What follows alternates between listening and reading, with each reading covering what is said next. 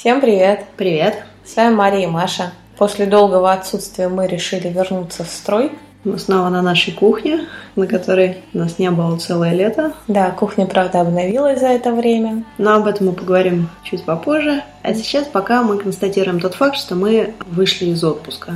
И сегодня как раз решили поговорить об отпуске. Отпуск для некоторых людей, по-моему, становится просто навязчивой идеей сейчас, и народ копит, копит деньги, потом или берет кредит, уезжает куда-то там на юга, потом возвращается, целый год находится в каких-то жутких терзаниях, не хочет работать, болеет, мучается гайморитом и опять уезжает, потом опять болеет. Это какой-то порочный круг. Как ты думаешь, может быть, э, стремление, желание уезжать э, в дальние страны, оно во многом продиктовано навязанным образом, рекламой, может быть, еще чем-то, не является, ну, скажем так, настоящим? Я думаю, конечно, да. Это та же история, как с популярностью автозагаров, золотой бижутерии. Сейчас очень модно вести условно роскошный образ жизни, непонятно распространение кредитной системы создает эфемерность доступности этого роскошного образа жизни, и всем хочется куда-то ехать. К сожалению, просто мало кто задумывается потом о последствиях, потому что у меня есть много знакомых, которые реально едут отдыхать в кредит, и когда я задаю вопрос, что тебя вообще не напрягает отдыхать, я бы, например, бы целый бы этот отдых бы парился.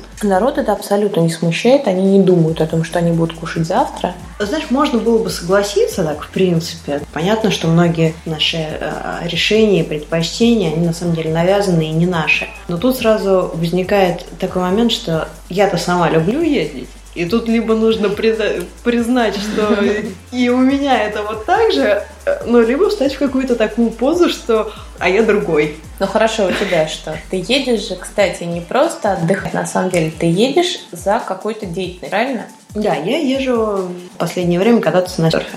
Если бы ты ездила бы в all inclusive, значит, кушать шведский стол и лежать брюхом кверху, то это была, наверное, другая история просто. Люди находятся у нас сейчас в перманентном стрессе, хроническая усталость наш спутник, и все на самом деле очень-очень-очень устали. Причем это не зависит от того, сколько ты часов работаешь, просто, видимо, некое психологическое давление, вообще гнетущая обстановка заставляет искать вот эти вот удовольствия, заставляет искать а, пути отхода. Для кого-то это становится бедством, но я категорически против, вообще говоря, такой истории. Я вообще категорически против отпуска такового. Вот расскажи, расскажи, потому что э, я знаю несколько таких историй, вообще сама была в такой истории, когда человек работает, и, как правило, это люди, которые занимаются, может быть, своим бизнесом или каким-то делом, ну, дело всей жизни.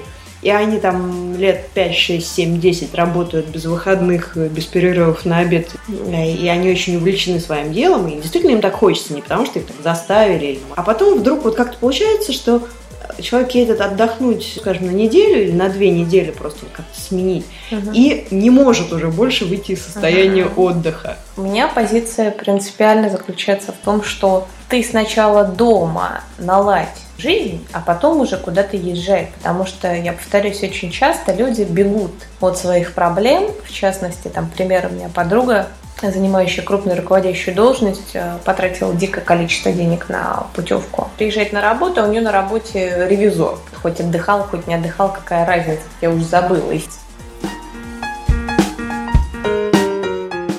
Я за нормальный режим который должен в себя включать просто на самом деле разные виды деятельности. Потому что отдых там пассивный, я считаю, что это тоже вид деятельности, он должен быть строго дозирован. Поэтому полностью, например, выпадать из жизни, действительно потом начинается же, многие подтвердят ломка, когда ты возвращаешься на работу, и тебе очень тяжело встроиться в этот график. Если ты едешь куда-то, то ты все-таки, наверное, должен стараться как-то за это время себя обогатить. У меня есть приятель, который стабильно ездит. У него все рассказы сводятся к одному и тому же. Я уже, если честно, потеряла вообще счет местам, где он был. Когда я его спрашиваю, как бы где и что и как, у него стран делится только по ценовой категориям на алкоголь и на продажных женщин. Ну, на самом деле, ну хотя бы вот эти вот стандартные фотографии, да, да. что я вот сфотографировался на фоне там, не знаю, Пизанской башни, вот, да. да, поддерживая Пизанскую башню. Ну, да. Пришли, сфотографировались, отметили, все, окей, пошли. Ты рассуждаешь как человек, у которого работа что-то, что тебе действительно интересно. А для многих людей работа же это возможность обменять свое время на деньги. То, чему учат во всяких там школах психологического тренинга, это как раз вот отключайте свой мозг. В принципе, для меня, и я знаю для многих других людей, которые продолжают работать в отпуске, это невозможность принципиально отключать мозги и переключаться. А почему? Я и говорю, что ты вот едешь серфингом заниматься, у тебя как бы мозг, и ты сама там и тело, оно чем другим занято. Я, например, с большим удовольствием поехала бы в Тайбы в лагеря бы спортивные. С таким же успехом, понимаете, можно валяться целый день на выходных в постели дома, и ты никогда не выспишься. Время, оно над тобой давлеет. Как только у тебя появится какое-то интересное занятие, неважно, что это, выращивание фикусов или какой-то масштабный проект по газопроводу, да, ты забудешь обо сне, ты будешь вообще существовать на каком-то биотопливе внутреннем. Кстати, тоже такая тенденция. Люди начинают активно ездить, отдыхать выбирают какое-то себе одно туристическое направление, в итоге это выливается в желание туда эмигрировать. Мы уже немножечко говорили про дауншифтинг, но это на самом деле, это частично как бы затрагивает этот момент, но с другой стороны, они хотят там постоянно отдыхать. Наивно полагают, что свежесть вот этих вот эмоций, ощущений, которые он испытывает туда, приезжая в тур All Inclusive, оно сохранится, даже если он там будет жить, платить там налоги. Действительно привлекает а, такая картинка, что вот это то место, где я был вот так вот счастлив, доволен, не работал. И при этом хорошо, если человек себе еще отдает отчет, как ты говоришь, что э, нет, я хочу там отдыхать. Часто я видела картину, когда человек вот под этими впечатлениями отпускными хочет туда переехать, и при этом он предполагает, что он будет продолжать жить в обычном своем режиме, то есть uh-huh. что он будет работать, uh-huh. но при этом, что он будет себя чувствовать так, как он отдыхал. Да, да, да. И это, естественно, крушение планов, крушение надежд.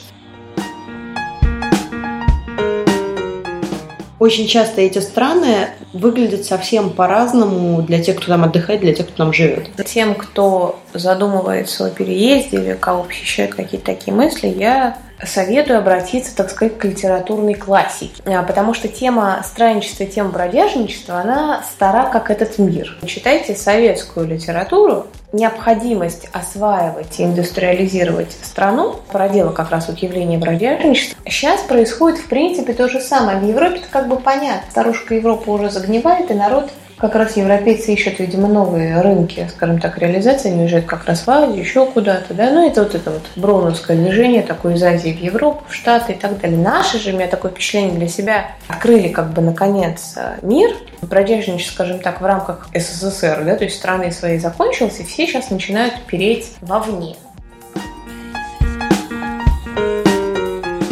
Но, с другой стороны, знаешь, пытаться найти себе Эльдорадо – это лучше, чем э, не пытаться найти себе ничего. В общем, организуйте свой отдых сбалансированно. Думайте над тем, зачем, как и почему все это происходит, почему вы хотите куда-то поехать. И рассказывайте нам, что вы думаете об этой теме. С вами были Мария и Маша. Счастливо!